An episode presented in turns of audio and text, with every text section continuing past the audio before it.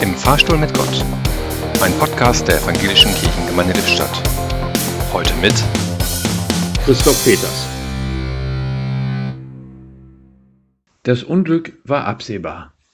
Aber auch wieder so absehbar, dass ich jedenfalls dachte, und ich denke viele mit mir, so schlicht kann doch die Katastrophe, die absehbare, vermeidbare Katastrophe nicht kommen.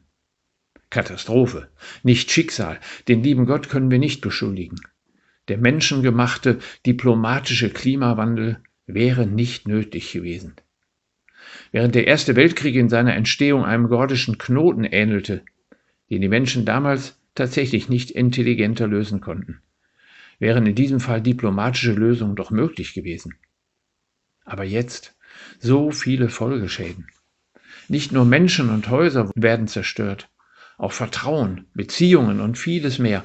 Menschen werden genötigt, aufeinander zu schießen, die das niemals gewollt haben. Und dazu wird man sie nur bewegen können, wenn man sie hassen lehrt. Sonst täten sie es nicht.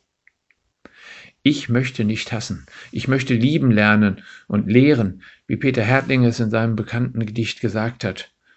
Wenn jeder eine Blume pflanzte, ein jeder Mensch auf dieser Welt und er anstatt zu schießen tanzte, mit Lächeln zahlte, statt mit Geld, wenn jeder einen anderen wärmte, keiner von seiner Stärke schwärmte, wenn keiner mehr den anderen schlüge und sich verstrickte in der Lüge, wenn Alte wie die Kinder würden und sie sich teilten ihre Bürden.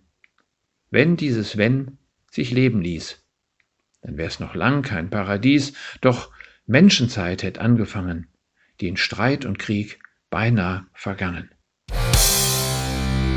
Im Fahrstuhl stand heute Christoph Peters.